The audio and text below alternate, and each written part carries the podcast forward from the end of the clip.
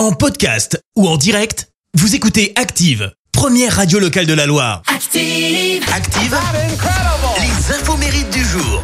Soyez les bienvenus, on ce mercredi 18 janvier, nous fêtons les Prisca. Côté anniversaire, Cocorico, le dessinateur français Philippe Stark fête ses 74 ans. Lui fait partie des plus grands designers internationaux. L'œuvre de Philippe Stark a progressivement touché tous les domaines où peut s'appliquer le design.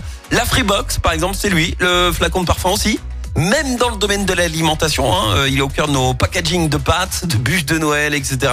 Bref, il est partout autour de nous et l'une de ses œuvres la plus connue, c'est le fameux presse citron qui ressemble un peu à à un alien. Euh, C'est également l'anniversaire de l'animatrice française Valérie Damido, 58 ans. Alors avant de faire de la télé, elle a fait euh, de la location de motoneige, de motomarine. Elle a aussi euh, ouvert un bar à salade avec son premier mari près des Champs-Élysées à Paris. Et puis un jour, eh ben, elle débarque sur TF1 pour faire la nounou dans les coulisses de la Starac. Et elle devient ensuite directrice de casting en 2002 pour Love Story. Et en 2006, consécration, elle a squatté nos télés avec l'émission DNCO sur M6 et décroche d'ailleurs le, le prime time. Alors que devient Valérie Damido?